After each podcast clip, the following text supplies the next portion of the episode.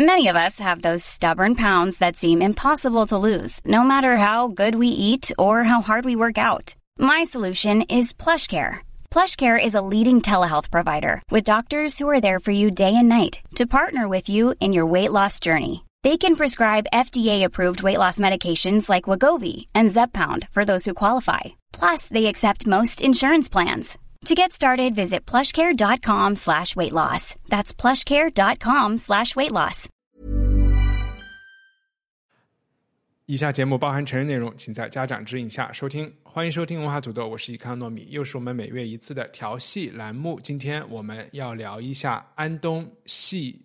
科，不对，全念错了，契诃夫 （Anton Chekhov）。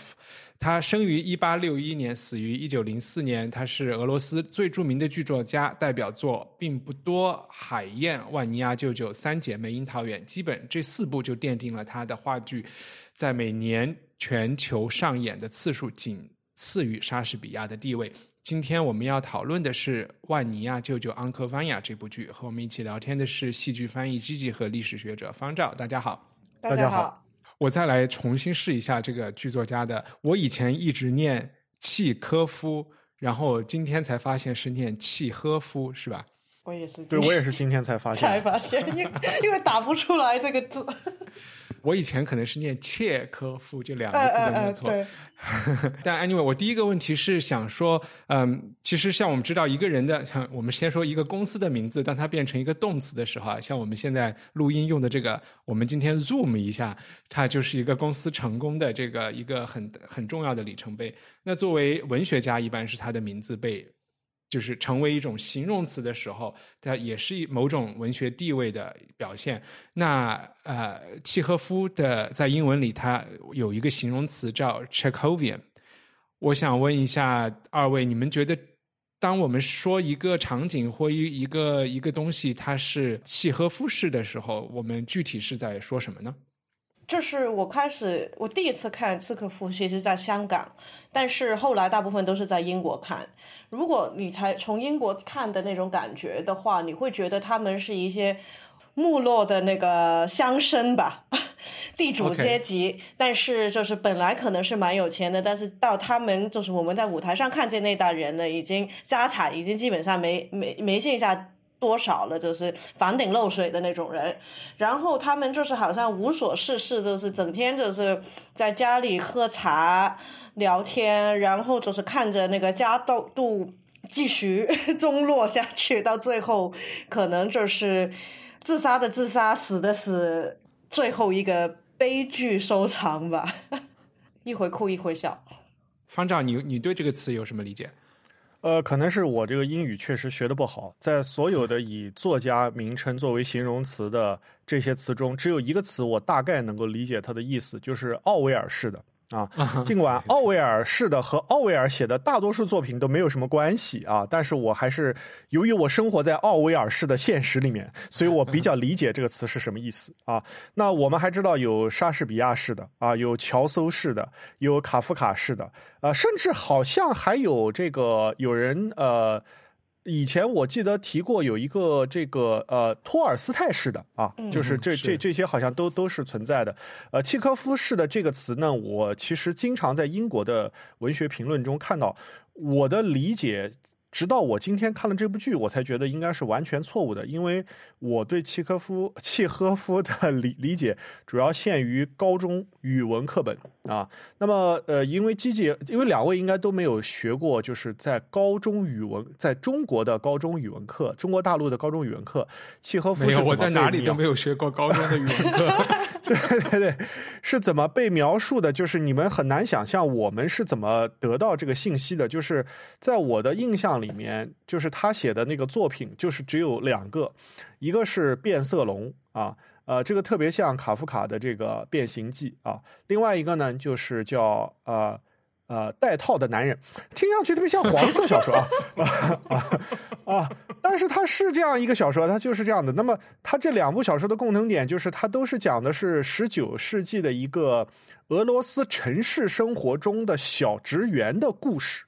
呃，对，也是一个社会的面面观吧，就有一点像那种我的叔叔娱乐啊，或者是那种就是那种俄俄国的讽刺幽默小说，像左琴科啊，像就是这些人写的一些作品，所以我理所当然的以为是这个意思，直到我今天看了这个话剧，我发现完全不是这么一回事，就是他写的话剧的内容和他的短篇小说是，呃，就是不搭嘎的。啊，完完完全全没有任何相同点，你很难相信这居然是一个作家写的作品啊！所以我现在不知道这个词是什么意思，我也不知道是从哪里来。我的脑子里总是把呃 s h a k o v i a n 这个词和房地产联系在一起，我总会觉得，就是作为学生拿着很很少的预算去租房的时候，如果看了一个很破败的房子，这个和 Gigi 说的家徒四壁有点关系，我就会觉得是一个 s h a k o v i a n 的一个 一个住宅。不是，我猜在英国的用途应该就是主要是通过戏剧里面来。其实我连他写了，就是我知道他写了很多其他的东西，但是你说他的短篇小说的话，其实在英文里面应该是不流行，也很少人知道。对，可能没有，当然这远远不像他的戏剧受到的认可程度这么高了。嗯，这个可可能和他写短篇小说的一些目的也也有关系。我们可以通过他的一些生平资料来讲。要不，G G 先来跟大家分享一下，我们再来补充一下契诃契诃夫他统治的，他他生活在一个什么样的年代，他经历了一些什么事情。刚才的生卒年月。对，只能看出来他活得很短啊。契诃夫是一八一八六零年生，一九零四年死，然后就是四十四岁就走了。然后，你和我说的这个出生的年月有差别，是因为俄罗斯的日历和公历不一样吗？嗯，就是就是一八六零年年出生，一九零四年年中死吧，大概是这样的，就是相差相差也不会相差很远了，就是。可能几个月，呃，一好像是相差一两个月左右，就是，然后他是他家庭背景是他只应该是祖父的那辈，其实还是那个，呃，农奴，那就是，然后他就是在那个大家族里面做得好，然后后来有机会赚够钱去把自己家庭全家就是赎了出来，然后到他父母的时候就。应该说是做小生意吧，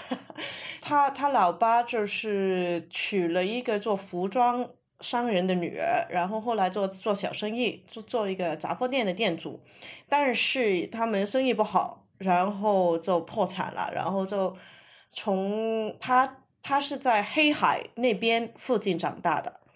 最后就是一家人好像最后都跑到那个莫斯科去。契可夫就是十几岁的时候就在莫莫斯科读大学，读他是读医的，然后其实他一生人也是一直在行医，嗯，但是当医生在那个年代是不赚钱的，基本上都是累病了。他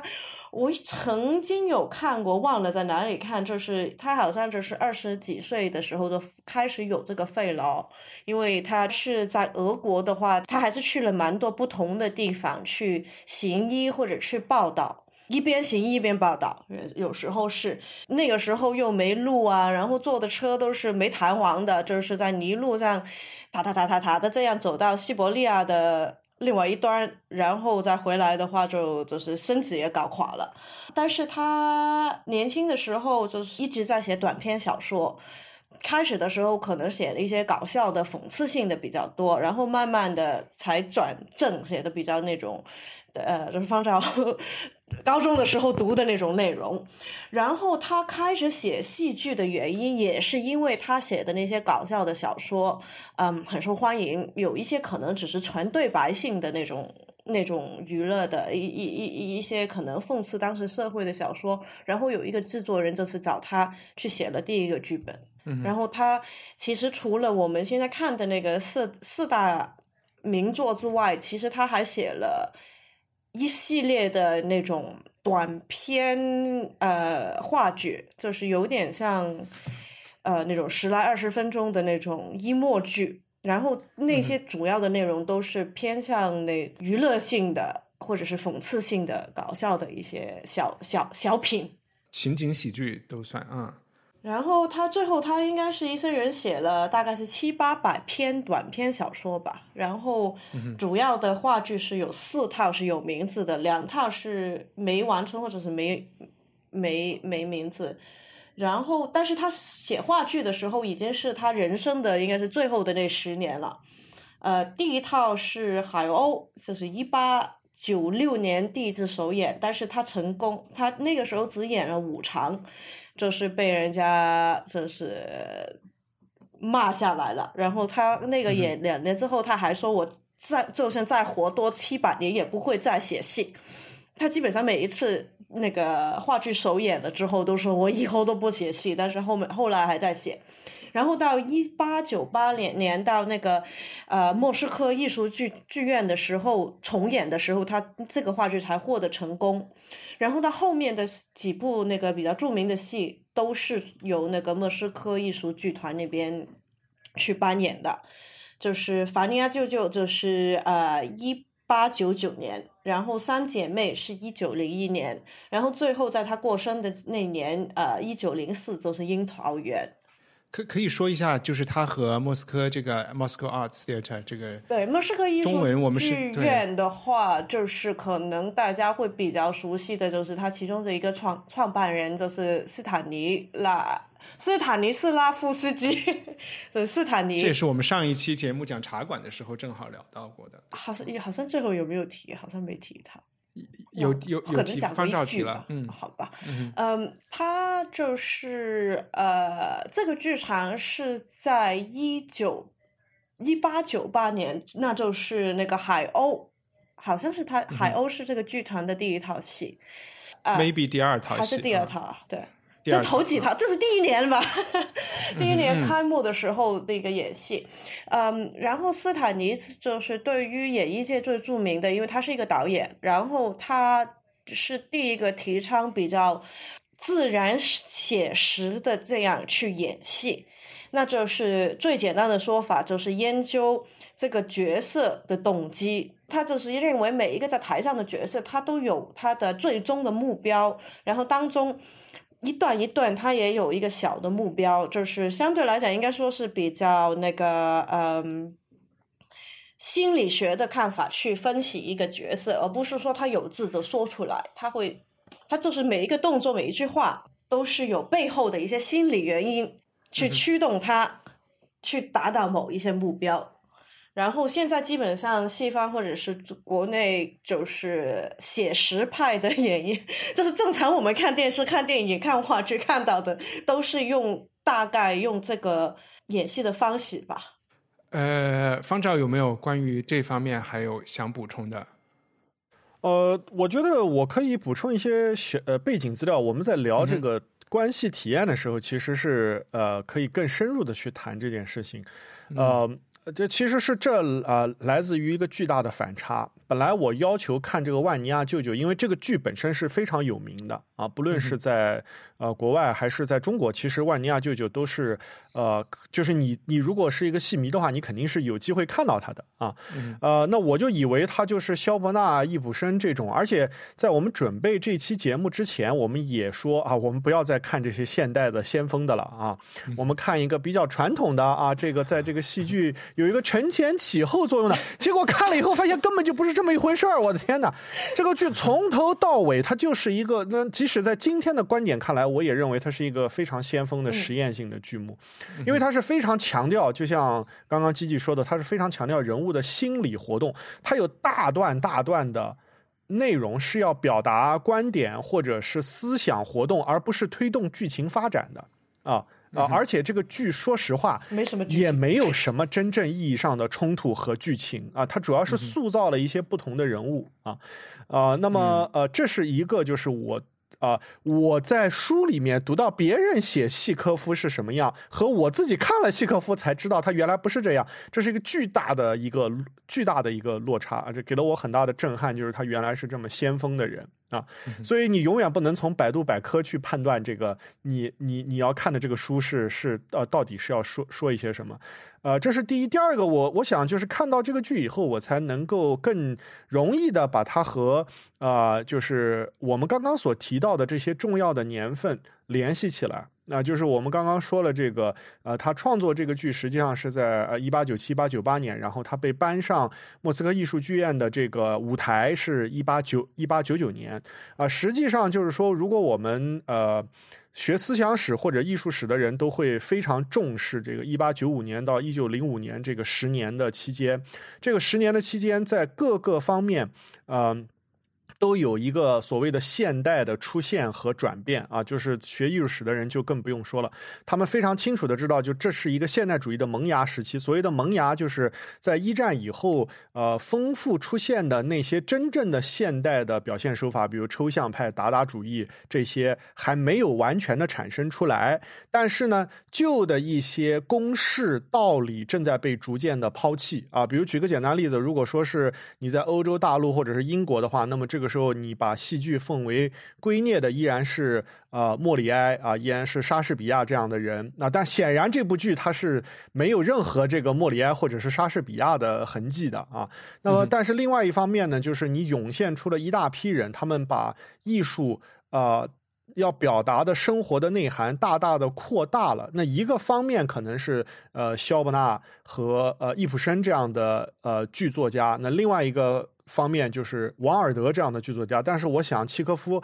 比相比他们这几位而言，都更加的有创新意识，更加的实验性啊。从我今天看到的，起码是今天这个 production 的效果上上来看，我不知道那个时候这个斯坦尼是怎么去导这个剧的，但是起码今天看到的这个二。二十世纪初的版本是是这个样子。嗯，我想说的就是你你，如果你是一个像我一样在中国出生长大，并且是通过变色龙和带套男男人来了解契诃夫的这么一个人的话，你一定要看一下这个剧，你才知道契诃夫根本不是你想象的那个样子。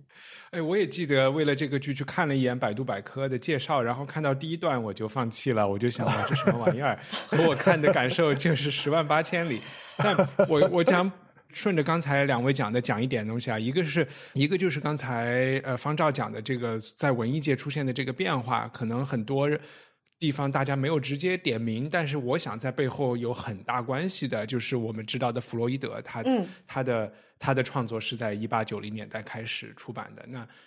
就不管你在演出界，我们讲的这个，呃，你文本的分析、分析，呃，所谓的这个 subtext，对吧？话里有话这些东西和潜意识啊，什么都是有相当大关联，对，相当大关联的。另外一个就是上一期茶馆的时候，我们稍微有讲，就是这个斯坦尼拉夫斯基的这个系统和这个美国的所谓的 method acting。我猜想啊，因为没有去读他们的传记啊，其实和契科夫的他的这个剧和怎么去把一个之前失败的剧重新排演成功，他们应该是一个一起发展出来的一个过程。因为如果没有一个看似没有剧情的剧来作为一个没有这个需求，这这部剧提供了这个需求，对吧？如果你不去好好的解读，不去挖掘人物的内心，它就会变得很平。所以，对，这这是就我想补充的两个点。可能我也可以补充一句，就是被如果就是从一个很很粗暴的这个说法的话，呃，莎士比亚之类的那种比较古代的大剧作家，他讲的都是一些帝王的故事，都是大人物、大事情、家国兴亡的那种很戏剧性的生生死死的事情。但是到那个呃易卜生吧，就是可能是把这种大悲剧。就是挪到家里面去了，它里面的人就是变成是那个是是挪威的中产社会，但是他们遇到的那个情感的那个波动的话，就是可以跟莎士比亚里面的那种帝王有的比，就是可能是家庭的破碎，或者是自己对理想的一些他。他自我的相信的一些东西，就是突然间一天就全都垮掉了，就是 或者是欠了一大笔债，对，就是欠了一大笔债，然后就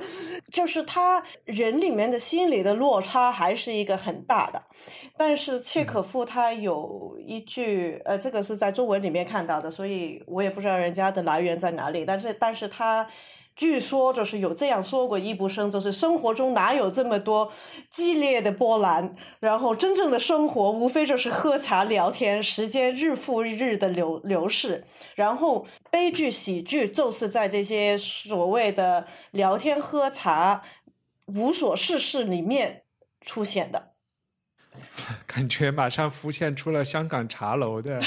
一个情况。哎，我还想在我们进入这个剧之前，再说再说一下，呃，契科夫生活的背景，主要是刚才提到了农奴的事情，然后他又出生于农奴解放的之前一年吧，一两年的过程。不知道方照可不可以稍微讲几句，就是俄罗斯的这个农奴的制度是怎么一回事情？然后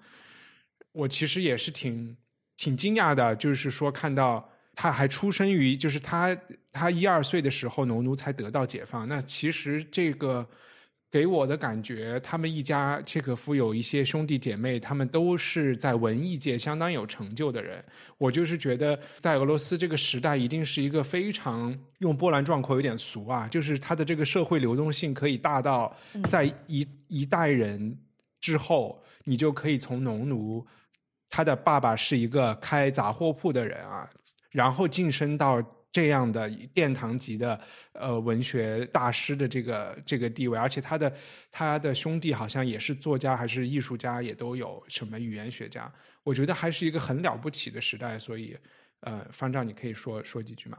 呃，其实我对农奴制度并不是特别了解啊，因为这个属于比较专门的研究课题了啊。但是十九世纪末的俄国。呃，确实发生了一些重大的转变，这也就使得一帆你说的那种呃一两代人就能够翻身做主人的这个情况呃发生了啊。农奴制度本身的呃废除其实是非常困难的，因为沙皇呃在十九世纪八十年代才宣布要废除这个制度，而且还被暗杀了啊。那么它也激起了俄国社会新一轮的这个动荡，但是。呃，就是罗曼诺诺夫王朝到这个时间段中啊，普遍就是被认为是那个时代。其实，呃，俄俄国有非常多所谓著名的改革家嘛，像呃，我们看的这个剧的时候，就有一个非常著名的改革家叫斯托雷平啊。就是这个这个时代其实是一个呃，就是从这个尼古拉一世啊、尼古拉二世，包括中间短命的这些帝王，这个呃，这个时代实际上是一个整个这个呃。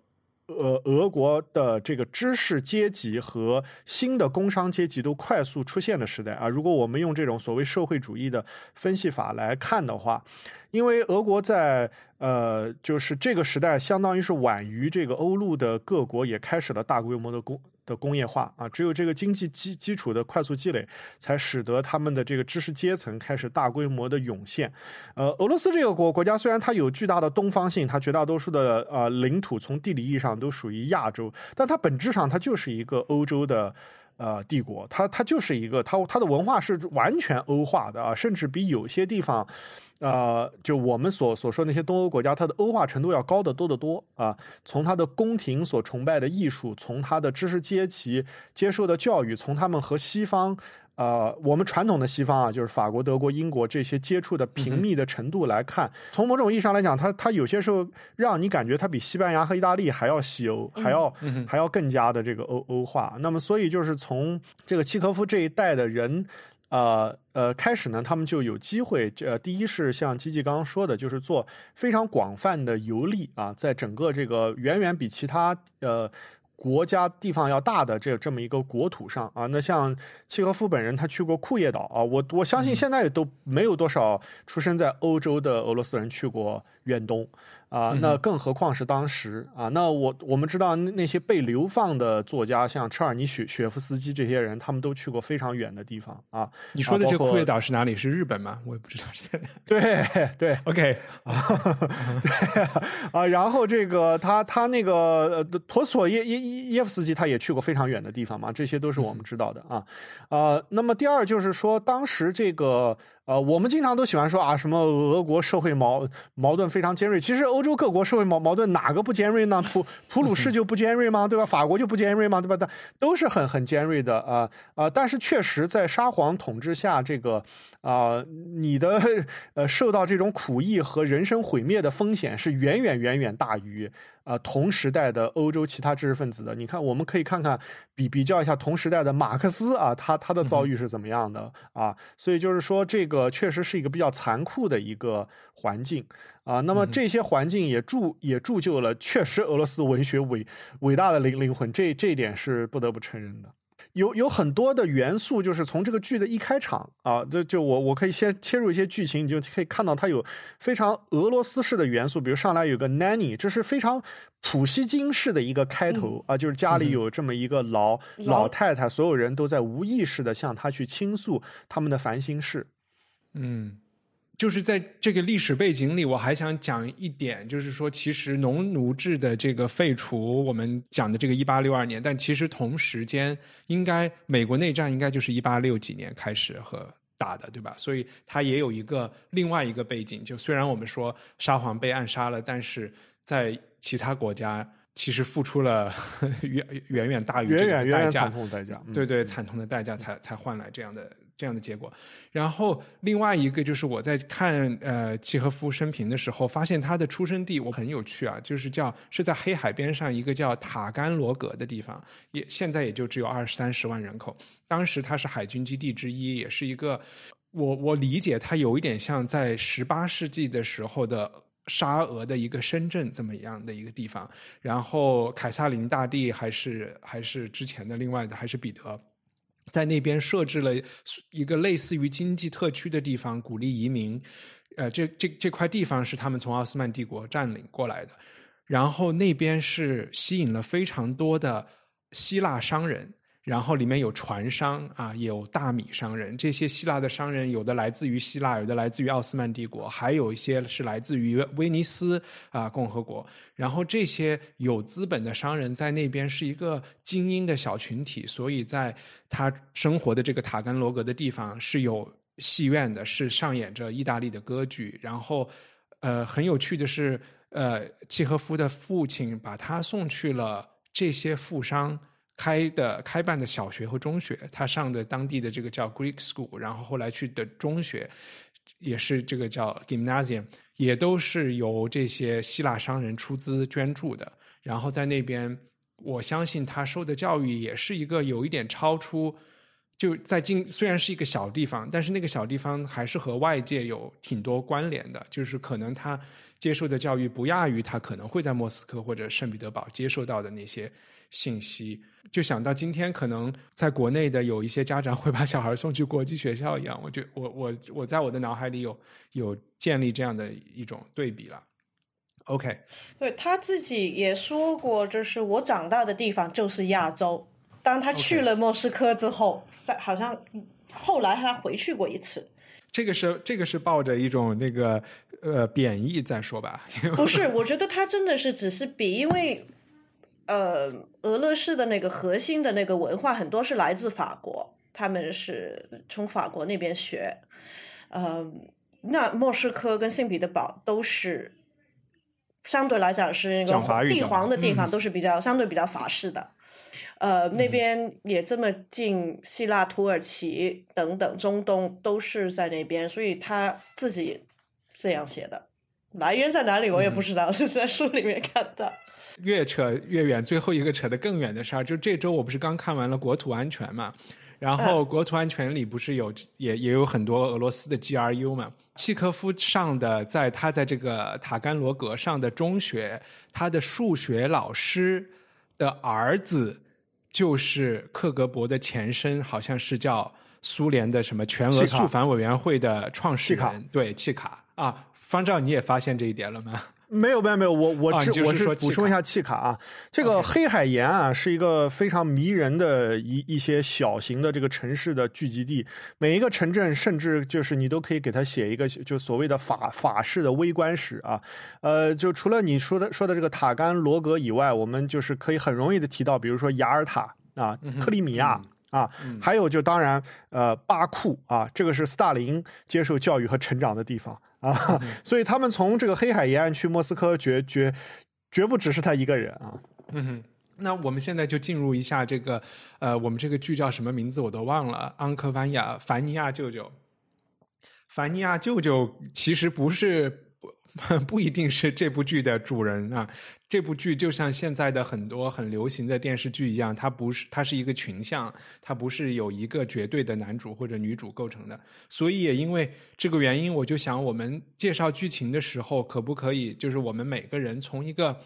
选一个不同的角色，然后从他的视角来讲，他觉得在这部剧里发生了什么样的故事，这样可能也也挺像剧院里面读剧本的时候的要求一样。谁先？要不方照先开始？啊，我先开始吧，因为我这个想选择的人物确实是这个剧第一幕第一个出出现的人物。啊，呃，最最开始的时候，我还以为他就是范尼亚舅舅，后来发现很快就发现不不是这样啊，他是一个呃呃医生，他的名字就是他的姓啊，就是在这个剧中他被叫做的叫 Astrof 啊，就是啊阿斯特洛夫夫医生啊，他实际上是一个乡村的这么一个行行行脚医生，然后呢，呃，他呃出现在这个庄园里是因为被请来为这个庄园的呃男主人吧啊教授啊做痛。痛风病的治疗。啊，然后到了这个庄园以后呢，又觉得非常非常的无聊，因为一方面这个男主人他好像没有得什么真正的病，另外一方面又拒绝见这个医生啊，所以他就终日啊闲逛。啊，在这个闲逛的过程中呢，就是他有很多关于这个地方它的变化的这个感叹，他唯一能够。耐心的听他倾诉的人，就是这个庄园里面不怎么说话，但是很有呃耐心的这个老奶奶啊，就是比他们更长辈的一代人。那么这个医生呢，他现在是单身，三十七岁，好像对于未来是没有什么啊特别大的计划，但同时又又对未来充满一个期待，又有一个就是他理想的需要的那个。东西的一个想法啊，呃，那么在第一幕中呢，他就是和这个老奶奶有一番关于他的这个呃自己生活的这么一番呃呃描述。我要从第一幕讲到最后一幕吗？不用，想怎么讲就怎么讲吧。呃，然后我我我就说一个引引子，这样你们可以接下去，就是说呃，就是说。这个医生他之所以现在能出现在这个剧中，然后一直在这个剧中，第二天在这个暴风雨夜也依然在的原因呢，就是啊，他实际上是迷恋上了这个庄园的女主人，就是叶莲娜。OK，呃，那我我就接着讲叶莲娜算了，因为我我想选这个角色，她也绝对是一个，如果一定要分主角配角，她是一个配角的角色。那她是一个很年轻，年年龄不详，我觉得二二十二十来岁、三十来岁的一个。二十七岁，呃，风韵犹存啊，甚至可以说是黄金时期的，穿的也很，呃，也也很也很讲究的这么一个女人。然后她的老公和她其实是二婚，她的老公之前呃之前有结婚，然后还有一些小孩儿。那他们平时是生活在可能是圣彼得堡或者莫斯科这样的一个大城市，应该是和老公商量好要回老家。回到他们的庄园处理一下他们的家产。教呃，老公是教授，教授是凡尼亚舅舅的姐姐的老公，但是姐姐已经死了，所以他其实在吃吃软饭吧，就是教授的生活的呃金钱的来源是来自他第一任老婆的庄园。对。但是这个这个女人呢，这个第二任老婆，她自己有没有独立的经济来源，我不是很清楚。但是她当时和她和这个教授结婚呢，就是看到这个教授是一个有社会地位的人，她可能当时对他很崇拜。后来呢，发现可能也没有那么了不起，但是她还是觉得已经进入了这么一个状态，就比较安然的和他就说：“那反正我们就这么生活下去。”他进去了，走不出来了。这也不一定啊，我觉得。就是在我我就是讲的我的看法也不一定。然后她来，她这次陪她老公回老家，我觉得呢，她本质上是不愿意的。但是可能他们商量好了要处理一下家产，其实是背后是想把这个房子给卖了。然后她回到家里来，她其实对所有人也都挺好的。无所事事的过程中，因为没有派对，没有这些可以谈话的人，她就有一点和这个医生搞暧昧。然后和这个医生搞暧昧的同时，他又发现他的妓女好像也很也也在迷恋这个医生，然后于是这个故事里就有一些这种三角恋，或者是一些你爱一个人，那个人又不爱你，又爱另外一个人，这么这么样的一个情况。然后这个 Elena 因为她很漂亮，她几乎是所有男性仰慕的对象吧，就是她是这个老教授的老婆，然后她是医生和她之间是暧昧，我们的。标题里的主角凡尼亚舅舅对他是一厢情愿，我觉得他也不太做事，他平时就是享受着这些男人投来的这种对他的关注吧。然后他也并不想，其实他也并不想和任何人搞婚外恋，他就是一个就是干这个搞暧昧来打发时间的一个人。我觉得这么一个情况，嗯，Gigi，你想选哪个角色来介绍？我选就是那个呃小女孩，就是教授的女儿，Elena 的继女，然后就是法利亚舅舅的侄女，意思就是。然后她是这套戏里面最年轻的一个角色，大概应该是十来岁，十五六吧。但是她戏里面没有说清楚是她是多大，呃，但是已经是差不多可以到那个结婚的年龄，但是还是偏少的一个女女生。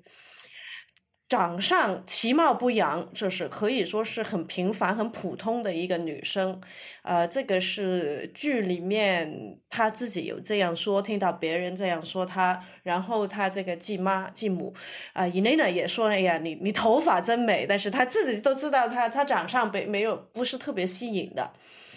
她就是在这个庄呃庄园里面长大，一直就是帮那个瓦尼亚。舅舅去打理这个庄园，就是等于做农牧。特别在戏开始的时候，因为呃，这个教授跟呃伊蕾娜从大城市，好像是应该是姓彼得堡那边过来了。他们来了之后，就把这个庄园的所有人的生活规律都打打散了。因为呃，舅舅就是也是相对比较迷恋这个呃伊蕾娜这个教授年轻的呃夫人，他也不做事了。最后只是剩剩下整个庄园就是担在这个嗯 Sonia 的身。上，但是他这个人还是心比较天真，心里比较可能是年轻的关系，就是怨气不是特别重。虽然做的很累，但是他没有太严重的埋怨大家都不干活，就是偶然爆发一下。然后他是从小就认识这个农村医生、乡村医生，也说他自己迷恋了这个医生，爱了他六年了，但是这个医生从来都不看他一眼，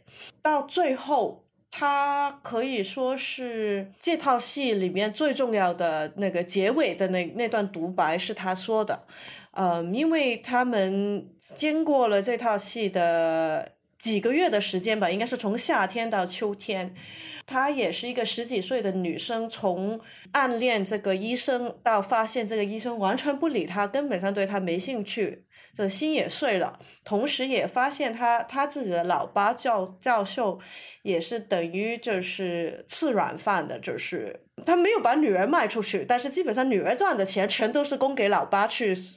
去过好的生活。嗯，他开始知道自己未来的可以说是一种绝望吧，他只只能够继续在这个庄园里面干活，他没有。他可以结婚，但是他就算结婚了，可能也不会有什么特特别，就是可以把他带出这个死胡同的这这个很可悲的这种劳动的这个世界。某程度上，你可以说是放弃了。他就是觉得我只能继续熬下去，熬到上天收我的命。那那个时候，我可能就是有机会享享福了。就是，但是我这一生人活着都是只能熬。没有可能再有任何让他开心或者是有希望的地方。OK，我在想，我们三个的这种叙述完，好像也没有勾画出这个剧的 一些面目。要不然，方照再再补充一些观众、听众需要知道的事情吧。哦，我觉得最重要的事情，唯一的就是。呃，教授为了自己过更好的生活，就把全家召集到一起，向全家宣布，他要把整个产业，包括房子和土地都卖掉，然后呢，来买一些呃债券或者是呃或者是股票，然后这个他能够产生的钱，能让他去芬兰买一个小别墅，然后并且是每年有更多的钱去开支，但这样的话，就相当于把全家的。啊，以前辛辛苦苦照顾庄园的这些人的呃辛苦都付呃付之一炬，同时也没有给他们一个出路，他是对这个事情是很模糊的。所有这些庄园和钱其实都属于啊，刚刚基基说说的这个小小外甥女，就是万尼亚舅舅的外外甥女，就是 Sonia 啊。但是他是他爸嘛，他就说啊，我是为他的利益去着想啊，什么讲讲了一大堆啊。但实实际上他就是想自己去过一个小中产阶级的这个好好。这个好日子啊。那在这之后呢，这个万尼亚舅舅就在他的极度的郁闷和沮丧之中就爆发了，然后就试图去谋杀这个啊教授，因为他就知道他之前的所有这些劳动都没有什么意义，而且也没有人重视他啊。结果这个啊两发子弹都射偏了。那呃，射偏了以后呢，他从这个医生的手上试图偷吗啡来自杀啊，但是在这个呃 Sonia 和这个医生的劝阻下，他把这个吗啡又交了出来。他就知道，虽然他还有啊，他自己说他现在已经四十七岁了，可能他还有十三年要活，他不知道这个十三年他能怎么走下去，但是他还是要去忍受这个日复一日的这个困难。那么在呃医生这边呢，他得他得以去见这个将要离开的叶莲娜，就是一帆刚刚说的这个呃女主人，就是所有人都喜欢的这个女女主人最后一面。这个女主人好像在要离开这个乡村生活的时候，又变得高兴了一点。她就是给这个呃呃乡村医生发了一张好人卡，就是说你你非常 sweet，然后呢，我要拿走你你你的铅笔作为我们这一段。啊，露水情缘的见证啊！尽管他们之间其实什么也没有发生啊，那么这个呃，这个医生他也非常的无奈，他就是看着他走，他自己呢虽然觉得自己不像万尼亚舅舅这么绝望啊，不知道自己的人生要啊就是怎么去终结，但是他其实也不知道要怎么继续过下去。他跟所有人描述的这种他喜欢的森林、湖泊。啊，这个池塘，这个正在消失的情况，也也并没有人愿意听，也并没有人愿意关心。然后他就带着沉重的负负担，啊，似乎是啊，就是去呼唤呼唤非洲了。就这这这个也很奇怪，但是他确实是这么发生的。所以，我们如果一句话总结一下这个剧情，就是这一就是其实是一个大家族，一个相对大的家族。他们本来我们以为这个剧。会因为重新要处置财财产，所有人的命运都要发生比较大的变化，但是最后又因为遇到了重重阻力，这个变化没有发生，大家又回到了原本的生活轨迹中去，是是可以这么讲吗？就是事情表面事情没有发生很大的变化，但是所有人的心理的变化是很大的，就是落差是很大的，因为其实开头的时候。嗯，教授就是所有人的偶像，大家都觉得他很聪明、很神性，在大学里面、大城市的大学里面教艺术史，写了很多东西，很有智慧、很有见识。嗯，但是跟他相处了之后，因为他们就是几十年都没有共同相处过，相处了之后就发现他完完全全的是一个骗子，他啥都不懂。然后这是你的你你的偶像偶像的，或者是很平庸吧，很平庸吧啊，就是你所有人生的希望本来都在这个人心身上，然后当你发现这个人原来是这么不不行的时候，你之前给他付出的青春都等于完全是浪费了，是不是有一点像？就是比如说我们这边会是。就是全家人出了很多钱，费了把所有积蓄都供了一个大学生从农村里，然后好像他在北京混得不错，后来发现他回来 要把主宅卖了，来供他在北京继续 吃喝玩乐，继续过一个 平庸。对对对，有一点是这样，但是就我我觉得这这是呃这是一方面，其实他们的那个绝望在最开始就体现出来了。嗯，对，因为那个时候他已经回来两个月了。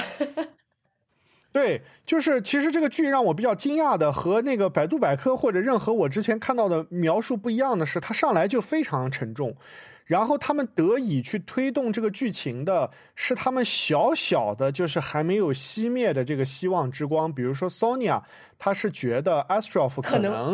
虽然他他也他也那个就是不确定，呃，他也他甚至是最开始是不希望这个叶莲娜替他去问 Astrof，他对他有没有。呃，感情的，但是他最后说：“哎呀，起码问一下，我还有希望，就是我还有希望能够得到他的爱。”然后 Astrof 最开始他的希望是有，其实我觉得他的希望是多重的，他更多的是找一个就是又漂亮，但是又能够倾听他讲那个森林复兴计划的这么一个灵魂伴侣。其实他是需要这个，他也不是仅仅从肉体上需要这个叶莲娜。然后这个呃，万尼亚舅舅就是这个出现在标题里面的人物，他是觉得如果人生能够再来一遍，他可以过得更好。其实这是他的一个最核心的希望，因为他总是说啊，我现在已经四十七岁了，其实我三十七岁的时候，我还可以干这个那个这个那个。对我可以完完全全不一样的，但我现在四十七岁了，我什么也干不了了。然后呢，这个 叶，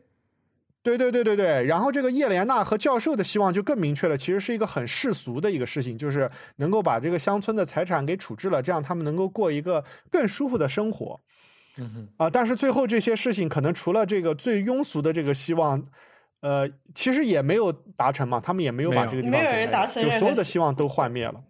就是有两个事情，就是插两句，就是呃，契科夫他自己觉得他的剧是喜剧。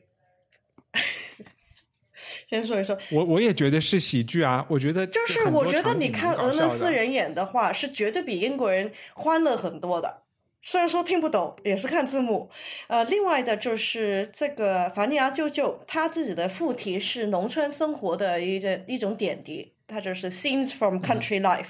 对，我一向在在在聊很多文艺节目的时候，都都是不太懂 大家的疾苦的，就是我都觉得我不知道他们在痛苦什么。然后在这部剧里呢，我我尤其不懂 Sonia 这个人，我就是说，就是基基刚才介绍的这个年轻的人，我来讲一下为什么我觉得这个人这个人的人设特别有问题，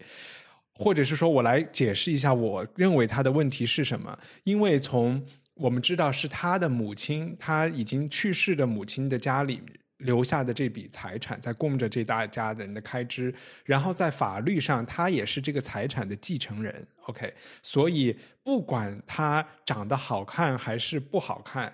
有财产的单身女性，然后她又是处于这样的一个贵族，就是地主阶层。我觉得他就不是没有他自己想象的那么惨，他自己想象的惨来源于两个方面，第一是他的这个暗恋的对象没有暗恋回他啊，然后第二，我觉得他和这个凡尼亚舅舅两个人常年生活在这里，他们之间有一种 toxic toxic relationship，就是这个凡尼亚舅舅是一个特别苦逼的人。我相信他和凡尼亚舅舅一起在这个庄园劳作的时候，这个凡尼亚舅舅是一直在给他泼所有的冷水的。就是他在生活中，我觉得他特别需要正能量，他的这个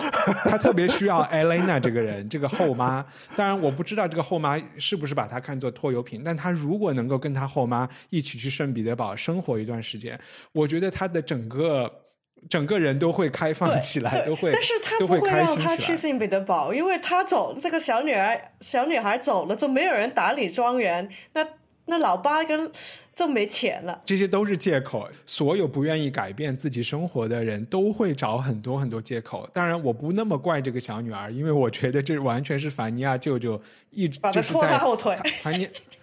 一直在拖他后腿，他就是一个负能量特别强的人。OK，我我想说的说完了。对，就是我觉得看你从那一个方向看吧，他是有一个非常自私的老爸，他为了他自己生活好，就是把周边所有其实是他等于前妻的老的家人扎扎干扎尽。我觉得可能有有更多他这个这个小女孩的悲哀是来自于。俄罗斯，特别是当时的社会，因为对于他周边的环境这个套招，基本上都是医生那边来，就是说我们五十年没有任何的建设，就是天然环境破坏了，但是人是越来越穷。各种的瘟疫还是有的，什么霍乱啦，什么什么那种，我也不知道什么痢疾啊，就是各种的。好像因为从脏的水，就夏天，呃，应该这个俄罗斯还是很热的，不论你在哪一边。然后它的很多土地也是，嗯，很多是沼泽泽地，就是又蚊子又泥巴，就是比较容易有各种的传染病。他就是整天就是这个医生就是说，哎呀，我这就是。多么辛苦的跑了多么远，从就是泥巴里面跑过来看你们，你又不理我，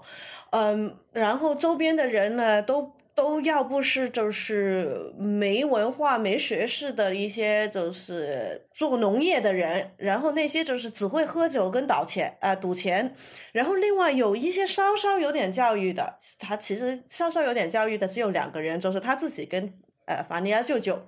或者是其其他算是有教育的人了，就是整天就是平头品足，就是心胸心胸特别窄，就是看人家都是斜着眼睛看，很，就是他觉得整个那那个镇的人都是不长进的。嗯嗯，所以就是如果这个女生在这个环境的话，她也没有她跳跳不出去，因为这个很多。他就是有双重的，没办法去逃离这个环境。一就是他把他老爸要要把他的那个努努劳力扎干扎进来供养他的生活，同时间周边的环境也不没有。他就是如果他嫁了这个医生，可能还是有一点上进的空间。如果这个医生也嫁不到，他就啥都没了。然后他样子又不漂亮。就是说，当时的女人只能等父亲或者是老公来救她嘛，就是她没有，她不像傲，就是没有傲慢与偏见的那种机会了。然后再加上旁边有一个巨大的负能量黑 洞，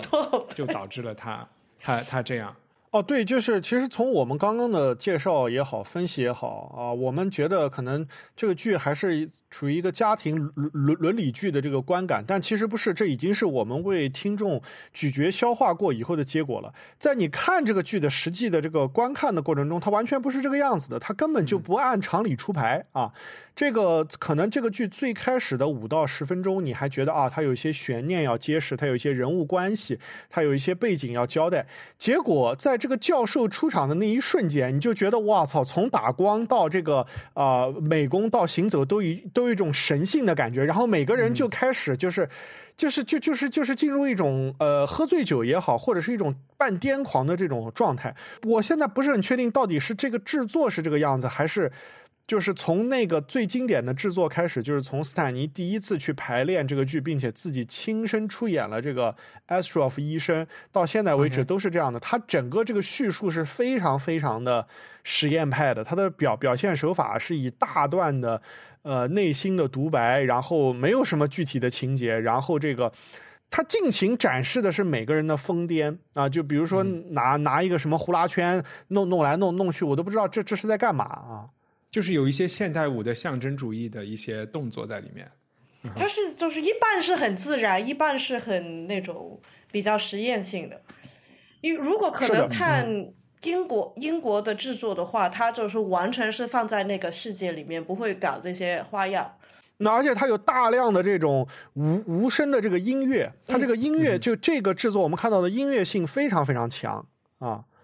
而且都是交响乐效果的这种音乐，不是很欢快的。每段音乐进来，我都觉得有有鬼魂要从窗外飘进来了。对，还有一些布鲁斯的音乐在形容他们的这个，这就是 他们很惨的生活。嗯嗯嗯，可能就是有一些对白，你听下去好像蛮流水账的，就是不太知道他们特别想讲什么，就是每个事情发生。就也没什么原因，两个人聊起来，然后又不是特别激烈，也没有什么吵架啊等等的事情发生。但是他当中就是有意无意里面表达了他们自己心里的一些矛盾，或者是就是内心的，就是有点每个人都有，就是心里有点鬼吧，应该说。其实每个人都想要。那你知道，就是从从我今天来看这个剧，我会觉得。也许是就是契诃夫的，已经他已经影响了很多人了。就是现在我来看，这些都很正常。嗯，然后我就觉得，OK，他们对，就是他想表，就是他隐藏的那些信息也不深奥，就是还是就能看出来的嘛。他的举手投足，他的眉来眼去想表达什么，还是很清楚的。这个也是他们演演的好。然后这背后，就是我愿意去就是琢磨或者是解读的，反而是一些。好像他本来想讲的这些东西，但我觉得从今天我看来，我是不太同意的一些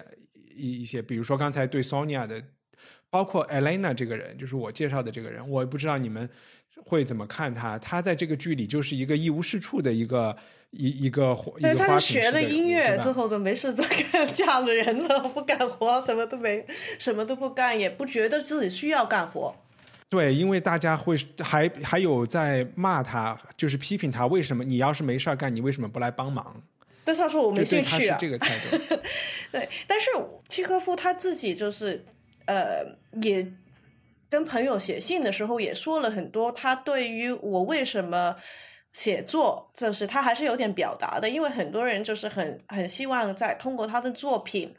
去解读他本身这个人是怎么想的，就是从政治或者对社会等等等等。然后他在写给朋友的信啊什么的时候，他不停的说：“我作为一个作者，作为一个艺术家，我的存在不是去批判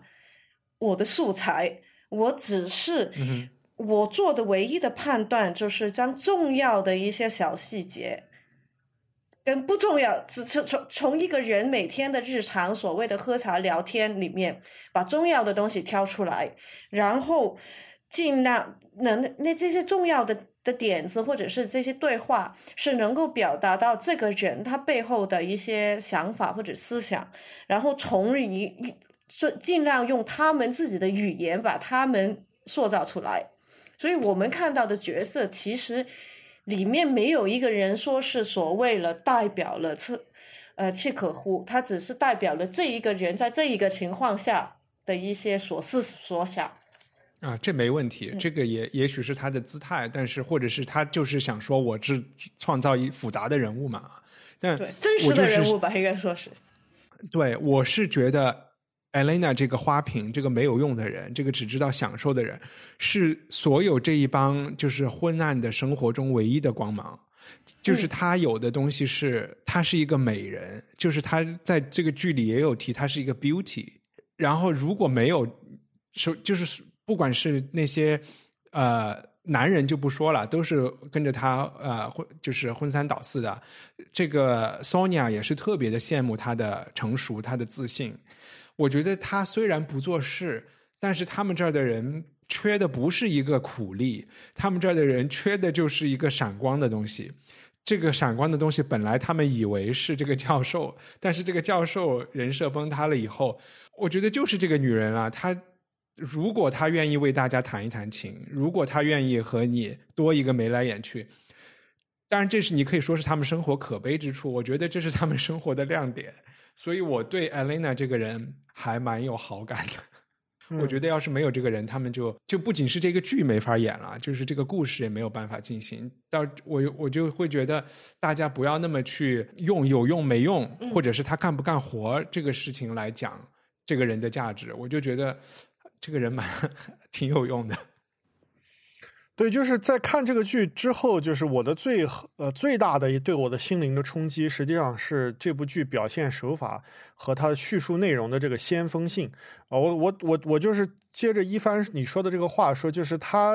就是体现了这些人物，他们体现他这个剧的先锋性在于，他要给你展现的好人也好，坏人也好，或者是美人也好，丑人也好，或者怎么样也好，他其实呃都是呃。它一方面有大量的心理的元素，就是你说的弗洛伊德从十九世纪晚期以来；另外一方面，它有强烈的自然主义的倾向啊，就是从左左拉啊，还有这个呃，就是我们刚刚也提到车尔尼雪夫斯基这些人中啊继承的这种他的啊，就是对于啊英文中叫。Panaphenalia 这种事情的关注啊，比如说这个演员走上木工桌的时候，要拨弄一下这个木工桌的把手啊，比如说他要画那个，就是给你看一个像小投影仪的时候，他要用真的火柴把那东西点燃。比如说要喝俄罗斯式茶的时候，要用茶吹来煮这个茶，而不是说啊泡一个立顿。给给给给给你或者怎么样，就是说他有非常多的这种，呃，他真的是希望去表现这个乡村生活到底在那个时候是怎么样进行的。包括他那个呃教授最开始不是呃夜里面犯病了以后被在一个大地毯上给拖拖拖出去了嘛？就并不是拖，就他他是这么一个形式。我相信可能在乡村里真的这些场景是发生过的。那其实，但是即便是在今天的眼光看来，就是。如果你说传统文学的话，它肯定不是会用这种自然主义的手法来去啊呃，特别是在戏剧里面不会用这个事物。那么，另外从那个时代看来呢，就是。呃，我们刚刚就反复提到几个就是非常光辉的名字，这个肖肖伯纳、王尔德、易卜生。啊，他们实际上已经很有意识的说，就是像呃基基你说的一样，他们已经不是说艺术要有什么作用，要有什么指导道德的作用，实际上他们的艺术都有非常强烈的指导道德的作用，他们都打碎了一种旧式的天主教式的那种传统价值观，他们提倡的那个世界观是温和的、包容的、多元的、感性的啊，他们当然都是有作用的。但是在这部剧里不是这样，他不给你提供，他真的不给你提供什么道德价值，他提供的是那种俄罗斯民族的痛苦，就是说我好痛苦，我好痛苦，我好痛苦。然后呢，我更加痛苦。特别是，那我们如果讲痛苦，能不能就是我们集中到就是这个凡尼亚舅舅这个人身上？因为。说白了，最痛苦的就是他嘛。虽然我觉得他是一个恶人，但是你们觉得他的对怎么看他的痛苦呢？我开始在万尼亚舅舅出场的时候，我是非常意外的，因为在戏剧创作中，一般都是你在人物出场的时候，他要给，特别是这样的主要人物出场的时候，他要留给你足够的悬念啊，他要有这个递进式的关系，他不能在一开始的时候就把他的这些就是所有的背景，这些他的要发生的什么事情都给你交代清楚，这样后面就没有这个。呃，包袱可以抖了啊！但是其实万尼亚舅舅他从最开始出场到后面，他所表达的这个情感虽然有细微的递进和变化，但是整体的基调是是不变的，就是他就一直在抱怨，其实啊，就是抱怨他。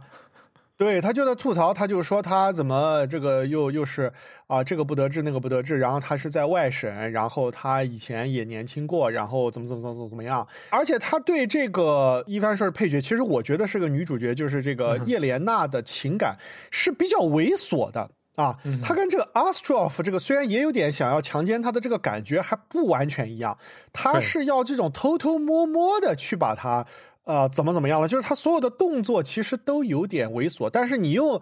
有点为他的可悲能够有一种感同身受的感觉。就是他确实在这个呃生命中，他就一开始就只有一个目的，就是过一个稳定的这个 gentry 的这个生活啊。但是他又意识到这个这个东西他又不不满足啊，所以就是啊，他最后也崩溃了，因为他这个。他的安全的这个基石，这个庄园，就是他 gentry 生活的这个庄园要被卖掉了，所以他就崩溃了。结果他崩溃了以后，他去杀人还失败了，然后他又崩溃了一次，是因为他杀人失败了，而且也没有人去审判他。就是说，就他这个杀人失败，好像大家都装着没发生过。就他可能打破了他就说他们就把我当神经病杀人一样，不是犯罪，就把他的道德观也。也也击碎了，所以他才想到可能要自杀。但是他想到自杀的时候，他又没有勇气，就甚至是他，呃，他那个藏毒药都很猥琐。整个这个藏毒药把这个东西交给 Sonia，这确实是像一帆你所分析的，他负能量真的是太大了。其实我不太了解现在很流行的这个词“巨婴”是什么意思呀？但是我就觉得他也许这个词可以用在他身上，因为呃，在。就是比如说，在很多所谓的成长小说里面啊，这个呃，像《麦田守望者》《麦田者守望者》啊，这这一类的成长小说里，其实就是有一个小孩到大人的过程，会有一个事件会发生。那这个事件不一定是说要去做很宏伟的事情，也许是一个公路旅行，或者是。呃，或者是这边，比如说在英国，大家很流行上大学之前有一个 gap year。这个人凡尼亚舅舅，我倒不是说他缺一个 gap year，我是觉得他缺一个一个事件，让他认识到自己不是一个小孩自己是一个可以主宰自己命运的这么一个人。因为我就反复的觉得，其他的东西真的都是借口。究竟是什么样的社会、历史、家庭原因造成了他的？他一直心里是一个未开发的未发育状态，这个我不知道。但是在我看来，他就是这么一个状态的人，而且这个状态他又典型，但他不普遍。我并不能说他就是一个我们把俄罗斯当时的他这一个阶级的没落乡绅都想成这个样子。我也觉得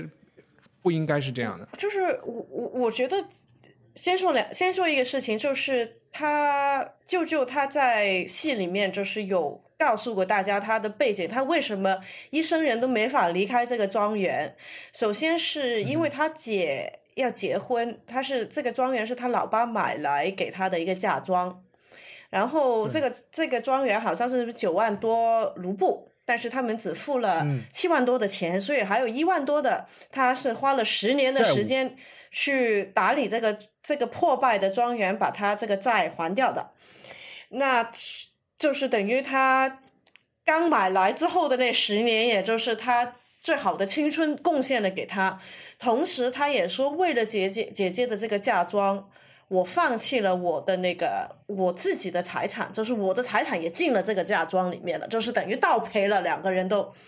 姐的嫁妆，她的那份财产，就是我觉得他是这个让他爆发的。当他发现如原来这个教授是这么俗的时候，他的这个爆发点就是说。我把我的未、我的青春、我的未来、我的希望、我的钱，全都投在你这个人心身上，以为这句话就是正解。这句话总结的太好了。这个东西就不是这个是他病症的表现，不是他的他得病的原因，因为他就是要把一些东西寄托在别人的身上，才会造成他的问题。对，这是因为投资等于投资错误了，然后现在亏钱，又又又走不了。也没办法，只能继续赔下去。他把命命都赔进去了。你你记得我们聊的 Carol Churchill 的 Top Girls，对，她就是 Top Girls 的那个妹妹或者是姐姐。嗯，但是那个姐姐帮她带小孩是认命的。嗯，然后也没有觉得，她觉得我既然做了这个选择，我就是我现在就是她的妈，我就是把她当女儿带。他没有说成天给这个他在伦敦开这个公司的姐姐写信打电话来抱怨，对吧？但是他不用给钱给姐，因为这个人还要给钱，所以我觉得这个钱也是很大的一个问题。他照顾这个姐姐的女儿也在给钱啊，但是他不需要给钱那个姐嘛，他只是给钱付钱去养这个女儿嘛。这是一样的，就是 没关系，反正我我就是反正我觉得这个这个故事，我在英国看的时候，我曾经就是呃，我第一次看零二年的时候是那个 James Bond 的导演 Sam Mendes 最后一场戏，然后我旁边站了一个四十来岁的英国大妈，然后她是哭了大半场，因为我觉得可能。这个故事对于我们来讲，我们还没到那个年纪，还没还没能感受到那个凡尼亚舅舅。可能我们工作的行业，也做的事情也没有是这样这种献身，就是把自己的青春啊、梦想啊都挂在一个外面的东西。但是，我就是我今天在想，因为我特就是我从来没有看戏看过一个大妈哭的这么苦，她真的是我们是站票。站了两个多三个小时，他我在旁，在我旁边也哭了一个半小时至少。然后我我去看 EXO 的演唱会，大妈也在哭。但是就是大妈哭不是什么标准。但是我在想了好久，这英国一般人不会这样哭。我我我看了这么多戏，我只有这个战马。大家是哭的，因为那个大家英国人对动物比较有感情，对人没啥感情。就是战马的时候，是男人哭的特别苦，越有钱越年纪大的人哭的越苦。呃，但是反正这个大妈，我就是在想，就是因为那个时候也是刚去伦敦看的第一套头几套戏，然后要凌晨三点钟早上去排队买那个站票，然后我旁边的大妈就哭了整个晚上，我就就心里在想，你这这个。你有啥问题啊？这个人，就是我不断的，其实这十十几年来，我还是在想，为什么这个人可以哭的这么苦，在这套戏里边，我在想，有可能他就是可能比较年轻就结婚了，然后等于青春都托付了给一个男人，然后到中年的时候就离婚了，然后啥都没有了，就是他绝对是带入了。舅舅的那种精神纠结，就是他很被动，然后觉得自己做了很多贡献，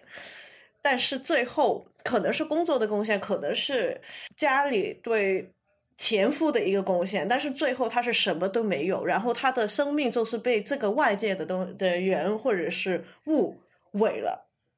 但你不觉得这些人他是从自己的痛苦中寻找能量的吗？那他当然就是继续在这样，因为他已经觉得他的问题是外置了吧，他没有办法去改变。对，他想想自己苦就特别来劲。对啊，那就是越来越苦了。对我，我我觉得我们做了这么多期调戏的节目，我简单总结一下，就是我们对人物分析的一个三角模式啊，就是一帆永远是先说啊，他们都是有 free will 啊，他们有自由意志啊，为什么他们不什么什么什么什么呢？然后呢，基就说啊，这是因为剧情中给他们有一个这样的设定，然后呢，我们现在太年轻，我们不是四十多岁中年女性，不是剧院的这个什么什么 goer，然后我最后就说，哎呀，生活就是残酷的，生活就是很沉重，这就是真相。对，但是真的是我现在看戏，很多时候我还是觉得。根本上不是给我们这个年龄看的。我会在想，说是我们对于就是人从比如说他这个十九世纪末到我们现在二十一世纪初，就是人到底发生了什么样的变化？就是我们的期望值发生了什么样的变化？我们衡量自己人生意义发生了什么样的变化？带来了像我这样的怪人的出现。可能是你是人生态度比较知知极一点，你觉得 有办法？我觉得就是说，你的出发点就是出发点，首先是要抱着一个归悲观的出发点啊去生活。这个是我我就是总结一下我自己的态度啊，就是你不要有那么多期望了，这这样这个是一个期望越低，失望越少。对，然后就是一个分散投资的，就是一个分散投资的东西嘛。然后接着就是说要。要把快乐建筑在呃自己能够控制的事情上面，这样会稍微好一点啊。我你的人生态度一下就成了一个，就是一个 伊康诺米的鸡汤。不，但这这不是鸡汤了，因为你确实相信嘛，这个就就不一样了啊。鸡汤是你自己其实不相信，你要自己的对。对对对对对，这这是我觉得这是不一样，因为确实就是我能够理解一帆你说的这些，呃，他们其实确实有很多的选择啊，就尤呃尤其我同意你的是，就是 Sonia 可能我觉得不是，因为她毕竟只是一个未未成年的女孩，她见过的事情太少了，但是万尼亚舅舅确实他是有很多很多的选择的，啊。他确实，他他他有很多，呃，就是能够更决绝的，或者说是更加戏剧化的，起码是，呃，要呃跟这个呃所有的东西说不的办法。嗯，但是他最后都是逆来顺受的。不是，他就是其实他很多的台词都是很多，我后悔我没做这件事，我后悔了。他，因为比如说他是十呃那个 Elena 那个美老婆呃那个教授的老婆，十七岁的时候。法涅就就已经认识他了，当时他三十七岁，但是那个时候他没看上这个女的，他没有跟她求婚，求婚了他们就好了。可能现在他不是教授的老婆，而是他的老婆，就是他有有很多这种，可能就是相对来讲，这这你像你所说的，他是一个比较消极，也不是特别积极的一个人，他只是后面在想，哎呀，如果当如果我做了做了这。唉，这个剧就是看到我特别特别郁闷，想拍桌子，也没有。我是觉得背后去琢磨这些东西蛮蛮有趣的，因为这些东西一定是百度百科不会给你总结出来的信息嘛。然后对，是是是你结合这个这个简简呃简介和你的观剧体验真的是天差地别，真的是差的太多了，太多了。我刚刚不忍心。打断你，呃，因为你刚刚说的那个 EXO 呃演唱会上大妈落泪和看凡尼亚舅舅呃落泪嘛，我刚刚准备说，one is a tear of passion and the other is tear of compassion。对对对对对，嗯，但也许都是为自己落的泪啊，对，不同原因落，对啊，那当然啊，嗯。嗯。嗯。我可以补充一个，就是说，你们看这个有没有落泪了？啊，没有，没有，没有，没有，我我我下巴都要下下掉下来了，我还落落落泪，我怎么可能落落泪？我我就觉得怎么会一个一八九九年上演的剧是一个先锋剧，而且，呃，就是它完全是那种，就是你可以想象是二十世纪二三十年代的舞台布布置的一些手法。它的非常多的这种技法都完全不是一个你想象十九世世纪会去排的一个东西。我觉得，呃，可能补充一下，我们看的这个版本是俄罗斯在莫斯科的一个叫瓦赫坦郭夫剧院。呃，据说就是大家评为莫斯科或者是俄罗斯最好的剧团之一，二零零九年的一个制作。什么时候拍我就不知道了。然后这个剧团呢，其实来过中国至少两次这几年，嗯，好像一六年的时候去过那个嗯北京演过一个假面舞呃舞舞会，就是 Masquerade。Masquerade，呃，另外就是去年的时候去了北京、上海，带了那个尤涅金 Onegin，就是普希金的那个故事。嗯，然后他们现在的那个领导了，就是导演总总导演，呃，好像是北京在天桥演，对，在天桥演，对，在上海在那个文化文化剧场文呃文化中心，忘了名字，我家旁边的以前，就是每天遛狗都看见他那个海报。呃，然后他们呃，这个导演是一个立陶宛的。呃，立陶宛出生，但是在七十年代就是在莫斯科，就是在打拼的一个人。一个剧场里面有四个不同的剧场同时演出，基本上每天都是满座的。戏剧、舞剧跟儿童剧，然后自己有自己的演员，老中青年代都有，还有艺术学，呃，还有那个戏剧学院，它就是等于是一个比较全面的一个剧场。它不单是演戏，它还有做教育。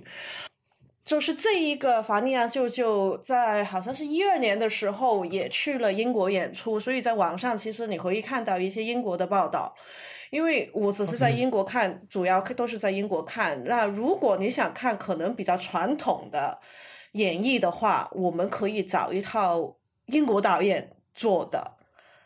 导的一个版本，因为他们就是不会有任何的这种非现实表现，因为他们都是非常自然，所有人都是在那个十九世纪的俄罗斯的那个庄园里面，穿的都是那些裙子，嗯，说话就是没有做一件事是不是那个年代的人该做的事情啊？据说这一个剧也是这个这个剧场非常出名的一套戏。OK，呃，然后最后呢，就是。我看是最后是有一点苦，就是 Sonia 最后那段，我觉得那个小女孩子演的很好的，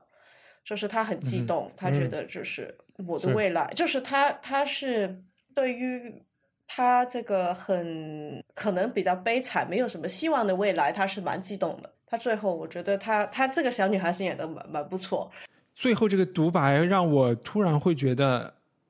特别宗教感特别强，特别让让我意外。嗯，就因为就是是是，如果是在那个年代的话，你要想象他们的解脱其实就是 死了之后上天堂还是什么，就是人生唯一唯一的希望就是从那边来吧。高尔基也看过那个法尼亚舅舅，然后给那个呃契诃夫来了一封就是粉丝来信，然后就是说他说我哭了，哭得像个女人。看到最后，然后他说看着这些剧中的人，就是好像有一把很钝的锯子在把我切来切去，就是他，他可能很感受到里面的人的那个苦处。我可以理解，有一点像鲁迅看中国人不争气的这种，嗯，有可能是对吧？心里着急的那种感觉。嗯，契诃夫他自己其实也对于把他的剧翻译成外文的话，他是非常之。没有特别的好感，他自己写的就是说，呃，我可以阻止他们嘛，就让他们翻译吧，反正翻译出来也没什么意思。他就是根本上觉得你翻译出来翻译不到他想说的事情。所所以，这个就是作品一旦被写出来，真的就脱离了艺术家的掌控了。艺术家再想来控制它，真的都是一件很多余的事情。对，嗯，那个，呃，我。我可能最后可以补充两个看另外的角度来看啊，一个是刚才就是积极提到的 Sonia 最后的独白，我觉得如果你你可以把它看成哈哈姆雷特的那个生存还是毁灭那个独白提出了问题，然后 Sonia 提供了一个比较搞笑的回答，因为他们真的讲的是差不多的事情。另外一个对比就是，也是刚才。方照说：“这这部具有一个先锋性和一个现代性，然后让我意识到先锋性和现代性往往不一定是好事。就是还是回到 Elena 这个角色，呃，就是听了我们误读会读乔治·艾略特的那个《米德尔马契》的那一期。”节目，如果是读过那本本小说里，会发现其实有蛮多相同的设置。一个是老少配啊，就是老教授和年轻的人的这个结婚，然后发现这个老教授其实是一个很平庸的学究或者是不怎么样的人。然后同时村子里又出现了一个年轻的医生这样的人。你会看出 Elena 这个人在这个很先锋的这个版本里面，在契科夫的这个版本里面，他就是一个可以用关键词代，他要不然就是个 gold digger，对吧？这是个来掘金的一个人，拜金女。他要不然就是，我们就说他们的关系是一个老少配。就是我觉得现代社会里，我们有一些这些标签，很容易一贴上去以后，就对这个人下了一个很全面的定义似的。但是如果你回到很厚的一本。米德尔马契里面对于那个和老教授结婚的多罗西亚的描写里面，他就对一个女人，她怎么在人生中做选择，怎么认识自己的地位，自己的 identity 是怎么逐渐的形成，她是怎么想去救赎这个老男人，怎么希望奉献自己，怎么希望和就是呃通过和一个有学识的人的交往提高自己。把自己以前没有机会看的书再看回来，就等等等等的这些，或者是跟着他去旅行，其实是一个很复杂的一个过程。我就会觉得，在这种很先锋的表现里面很极简，有时候也会把人拉的，就是放的比较平吧，或者我们就，嗯，对对对，他既不是 Gold Digger，他也不是什么，你刚刚说什么我不太记得了，反正我就觉得他 有点胸大无脑啊，嗯，那就是个 Trophy Wife 呗，那就还是这个。嗯，那那我们就聊到这里。嗯，感谢二位，拜拜，拜拜。希望你喜欢这期节目，也感谢所有文化土豆的赞助人对节目制作做出的真金白银的支持，让我有可能全职制作文化土豆。赞助人会不定期收到我写的通讯，参加制作我们的地下刊物《土豆小报》。我们的第三期《土豆小报》截稿日期是五月十五日，主题是任何和一道菜相关的文字创作。如果你一直喜欢我们的节目，今天决定成为赞助人，请访问我们的官网 culturepotato 点 com。